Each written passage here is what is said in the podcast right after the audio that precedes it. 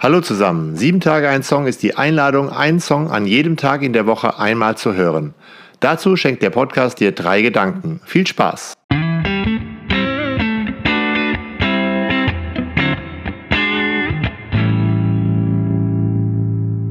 Sieben Tage ein Song, Folge 127, T.S. Uhlmann, Junkies und Scientologen.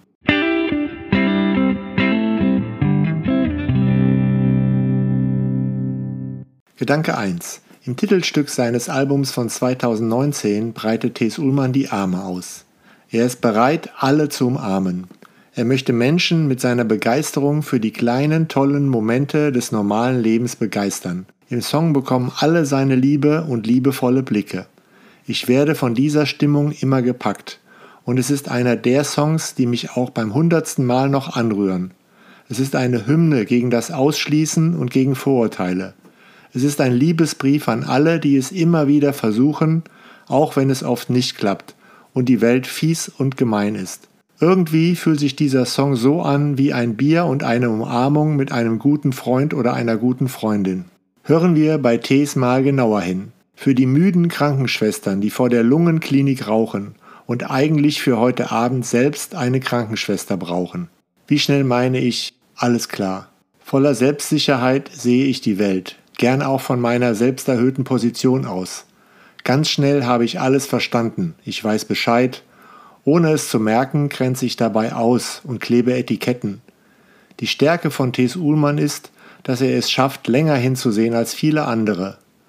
Er sieht dann eben nicht nur die vor der Lungenklinik rauchenden Krankenschwestern, sondern er sieht, dass diese Zigarettenpause vielleicht nur eine von ganz wenigen Pausen ist dass diese Pause die einzigen zehn Minuten sind, wo man mal zusammen durchatmen kann und der Alltag so getaktet ist, dass es ohne Raucherpause gar nicht geht.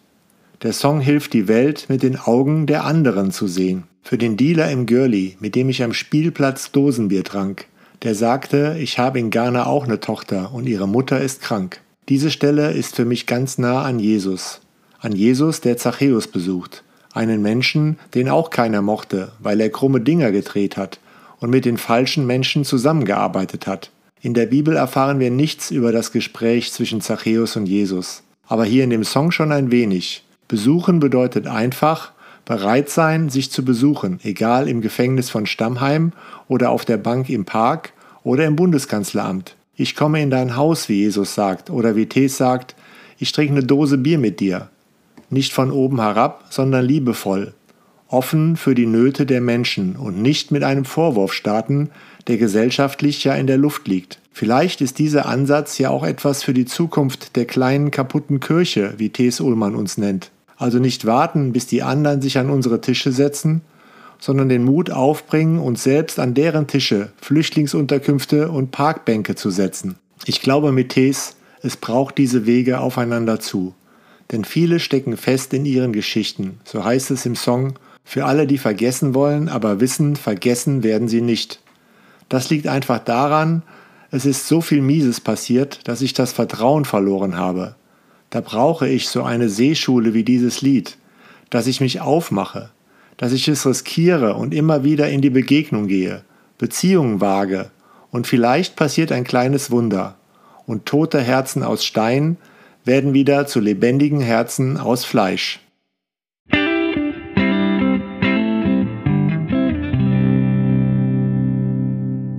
Gedanke 2. Da geht es um den Refrain.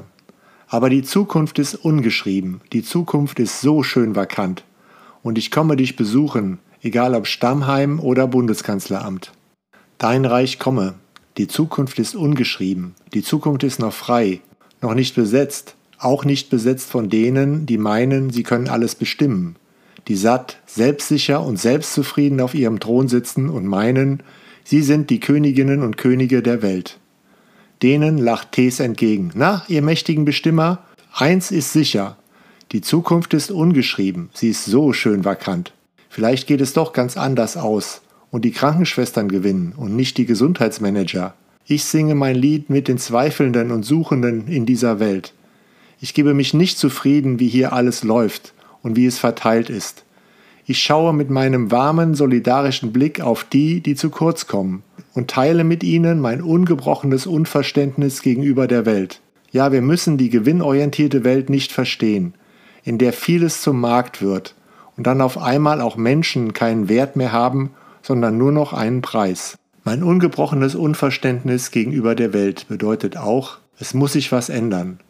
Und das geht damit los, dass wir uns anders ansehen, ohne oben und unten, ohne Schubladen, wo dann auf einmal HSV und St. Pauli-Fans in einem Bus fahren und trinken, oder im Westen dann Kölner und Gladbacher sich nach einem Derby in den Arm nehmen. Ich will es nicht verstehen, warum das nicht gehen soll. Wir sind doch Menschen und ich möchte mein ungebrochenes Unverständnis gegenüber der Welt einfach benennen und hoffe einfach, dass die Welt sich ändert. Warum soll Frieden nicht möglich sein? Warum muss man sich nur wegen unterschiedlicher Vorlieben für Fußballvereine die Köpfe einschlagen? Ich mag Menschen und ich finde es toll, wenn Menschen sich mögen. Dafür stehe ich ein. Frieden beginnt, den anderen mit seinen Gedanken, seinen Vorlieben zu besuchen und in Kontakt zu treten. Und egal was auch geschieht, die Dinge nehmen ihren Lauf, denn die Zukunft ist ungeschrieben.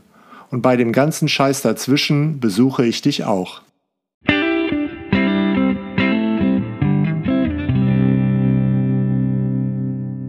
Gedanke 3. Eigentlich ist es klar, dass jemand, der solche Lieder singt, sich für Humanität einsetzt. Daher bin ich sehr froh, dass ich hier ein Audio verwenden darf, das Thes Uhlmann für SOS Humanity eingesprochen hat. Es war eine Aktion, die den Einsatz für mehr Menschlichkeit auf dem Mittelmeer unterstützt. Hashtag Together for Rescue. Irgendwie bezeichnend, dass Thes hier ganz so wie in dem Lied eine Beobachtung erzählt, aus dem ganz normalen Leben und keine Ansprache hält.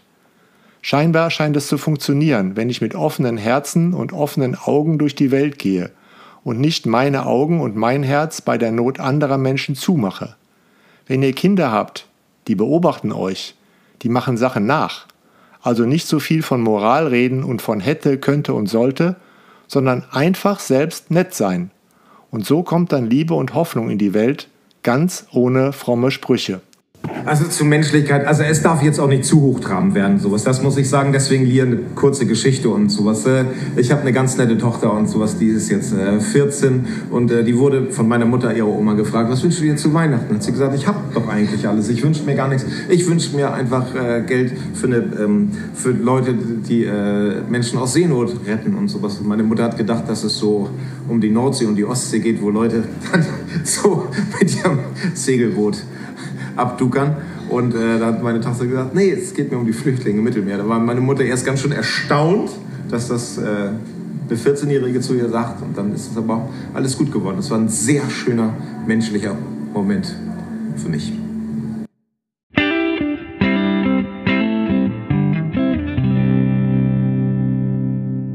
Danke fürs Zuhören. Bis nächsten Dienstag. Ich freue mich, wenn du den Podcast bei Spotify oder Apple bewertest.